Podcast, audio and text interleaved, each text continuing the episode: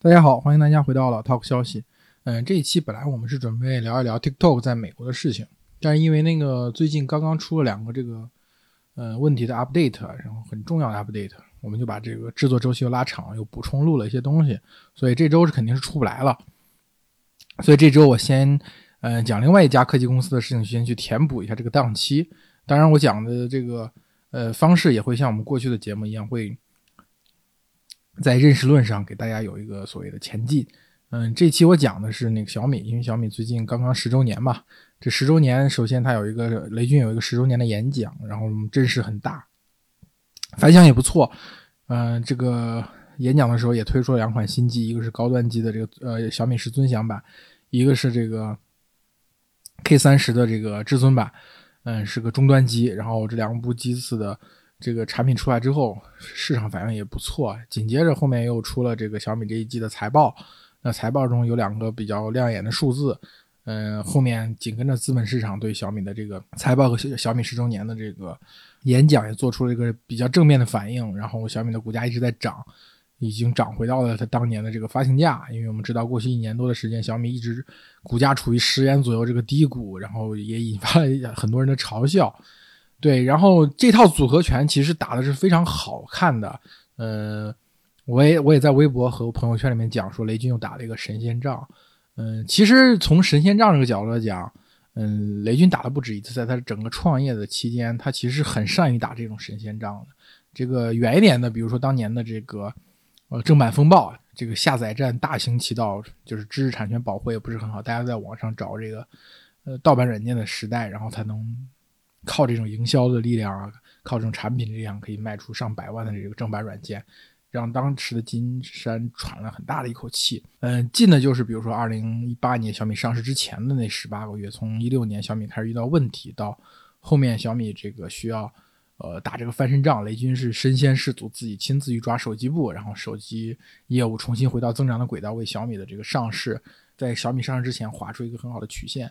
那紧跟着上市呢，其实。嗯，这个故事虽然没有达到预想的效果，一一千亿美元，最后一路下降八百多、六百多、五百多亿美元，最后上市之后，其实一路破发，跌到最低的时候只有三百多亿美元，在那个时间窗口下，这个成绩是很难得的。所以从纵观雷军的整个创业史，他其实是非常善于打这种神仙仗。那这种神仙仗的背后，其实是当一家公司在战略上处于被动的时候，处于这种不利困境的时候。那雷军凭借他的个人能力，然后去，呃，无论是在用人上也好，做出调整也好，还是说在业务上身先士卒也好，总是雷军和他们战友们通过个人的努力。因为公司不是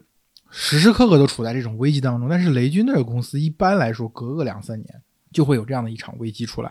我们怎么去理解这个危机呢？因为最近小米十周年配合也出了一本小米十年的这个官官方传记。就叫这个一往无前这本书里面，呃，我我没有完全看，我看了一下目录，然后摘了其中的几章看。他也试图讲了这其中这个问题，比如小米的几小米的这二零一六年的这个困境，怎么从困境里走出来。但实际上这本传记，呃，就是小米出传记这个事儿，倒不是这本传记我没有参与过，但是这个小米出传记这个事情，我其实是在早期的时候参与过，因为当时，呃，跟雷军聊这个小米传的时候，我跟范海涛老师都去跟雷军聊了。嗯，当时我看到范海涛老师，我就知道这这个这本书肯定是要让范海涛老师去写了。小米出这本传记，官方授权出这本传记，一定是希望在一个时间点，当当当时讲的就是十周年这个关键的时间点上，能够出一本去把小米过去的这个故事讲好，然后配合小米十周年这个事情，能够推出的一本官方传记。我对这个事情的态度，我当时非常好奇的就是小米在这个时已经当时已经过去八年了嘛。就小米最后这两年要打一个什么样的仗？呃，他们当时讲的是说要要扩品类，要要打一在一两个巨头那里去打一场胜仗，IOT 和呃手机业务上面再打出去。当时可能最可能选定的一个战场，比如说是个家电，比如说空调跟格力打。后来这场仗呢没没有坚持下去，就是可以说就是半途而废了。这个规模没有上到这种所谓两个家公司生死存亡，因为你看董明珠跟雷军经常斗嘴嘛。两个人斗嘴的这个频次很高，关注度也很高，但是两家实际上在空调这个战场的业务，并没有什么激烈，跟手机和华为那个战争完全不可同日而语。另外一个，他们当时讲的故事是，这个小米雷军要放手，就是从一线呃往后退，希望当时雷军在这个公司内部会议上讲过嘛，说希望看呃上市之后，呃能够出现这个三十岁左右的所谓的副总裁，就是三十岁左右能够在一条业务线上独当一面的人。后面看起来这个事情也落空了，所以后面这两年的事情，嗯，某种意义上小米试图在战略上或者说在人事上实现了一个突破，并没有实现。其实你看，最后范海涛老师这个传记出来之后，这方面涉猎的并不多，更多是描述整个创业史当中雷军是怎么思考的，怎么向前的。这个小米这家公司是怎么从胜利走向胜利？当然中间有一些波折。对于最后这个没有成功向前一步，其实是没有描述的。这其实让我想到之前范海涛老师写那个周鸿祎那个传记，也是这个传记写完之后呢，然后周鸿祎跟我聊了一次，然后说你要你能帮我写个书评嘛？我就帮他写了个书评。当时那本书的问题其实跟这本。小米的这个一往无前有一个类似的问题，就是在后半段有点烂尾。这后半段烂尾是什么呢？就是呃雷呃周鸿祎到最后，他他三六零这家公司所遇到的某种意义上的困境，或者他个人呃向上突破的时候遇到一种困境，没有把它描述的特别清楚。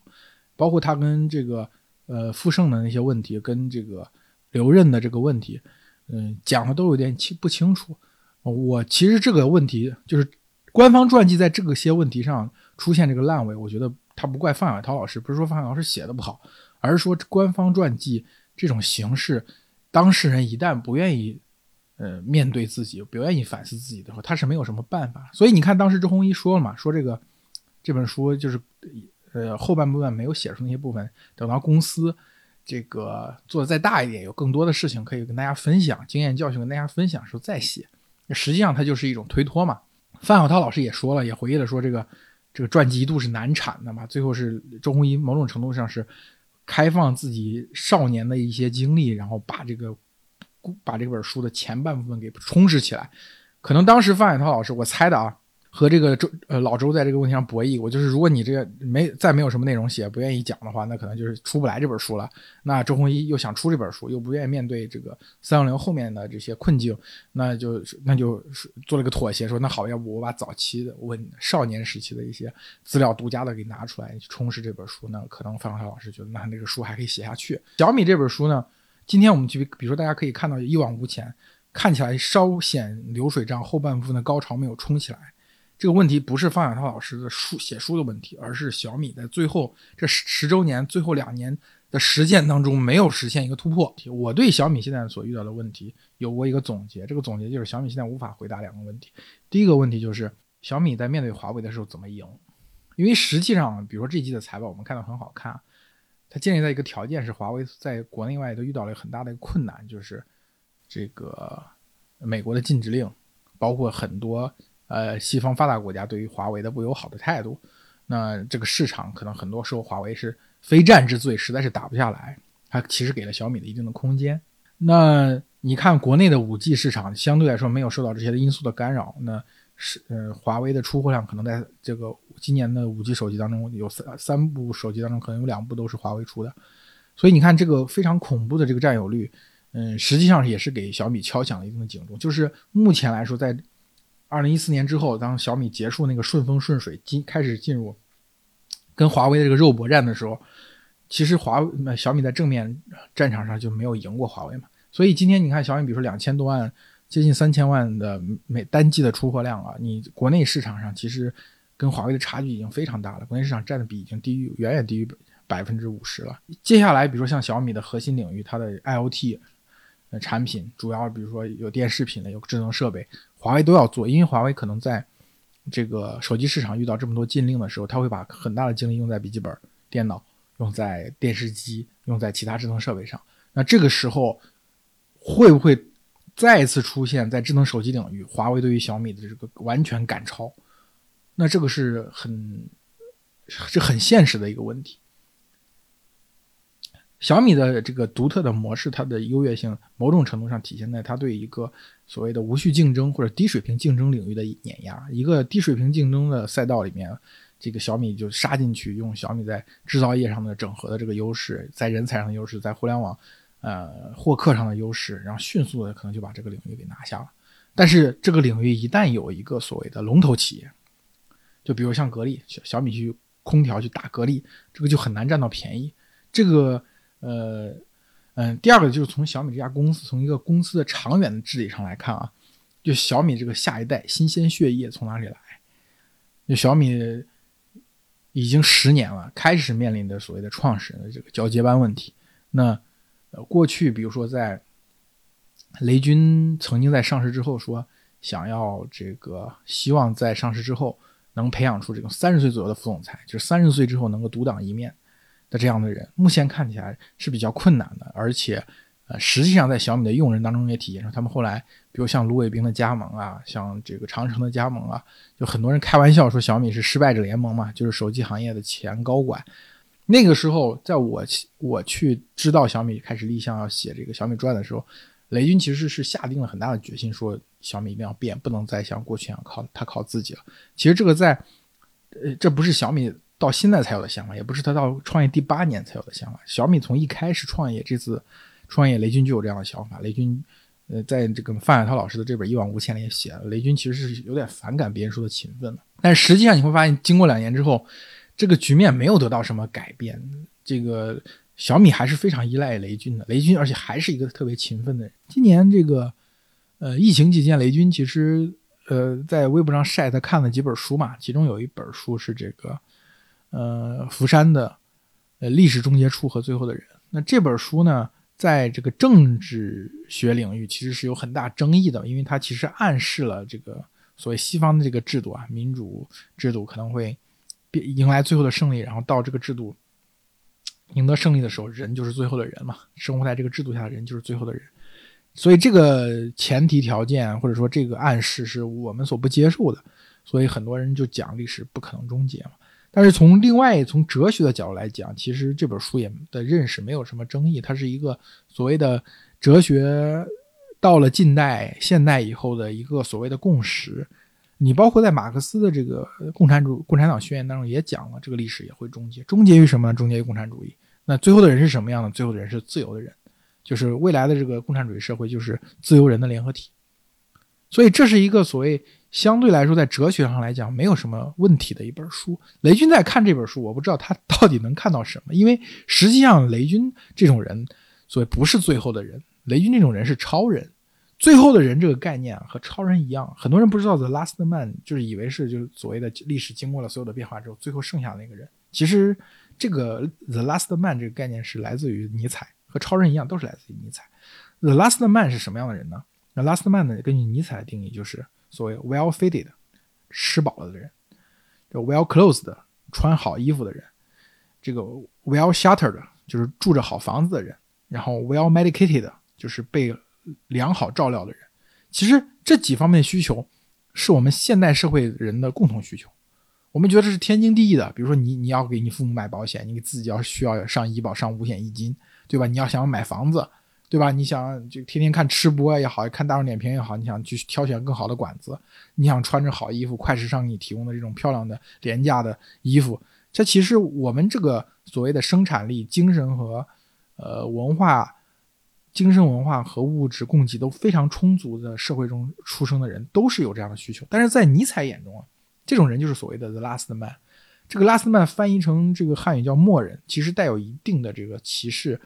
呃的意味在里面，这个默人正好就跟超人相对的，默人就是我刚才说的这样的人，这样人就是我们现在看来就是平庸的人嘛，可以把他某种意义上理解为一种一般意义上的平庸的人，就是普通人。而超人是指什么？超人是不需要这些，超人是指在一种虚无、一种荒谬当中去建立起自己的这个人生的意义，去寻求自己人生的价值，去创造一种人间奇迹的这种人。那这种人。是什么样的人？就是雷军这样的人。就我们今天可以看到，这个企业家当中，八零后企业家也好，或者说像六六零后、四零后这种企业家，像任正非、马云这些，经过了几公司经过了几次变化之后，他们这些人某种程度上已经不再是超人，反而是反而是这个 the last man 一样的人，普通人。你看，比如说王兴天天在饭谱上聊那些东西。聊聊聊聊一些，他今天看了什么书，又看到一个什么新鲜的概念，要要要么就给为这个这个理想汽车打打广告，对吧？你看任正非讲话也是天南地北的，马云更是大俗人一个，到处撒钱，到处看看各种各样的文艺节目啊，对吧？然后说说这个好，说说那个好，嗯，他们所生活这种状态呢，和雷军的状态是非常不一样的。雷军的状态就是在一种奔跑，就像这个自传的名字来中讲的一样，就是一往无前。呃，我之前写了一篇文章，提到一个细节，就是雷军去印度市场，看到其实印度市场发展当时发展很不错嘛，然后雷军当天这个就很兴奋的就路过一个铁道，就很兴奋的就跑上去，就就是顺着个铁道朝着那个太阳的方向跑，就这样一个场面，其实是一个非常典型的一个超人的场面，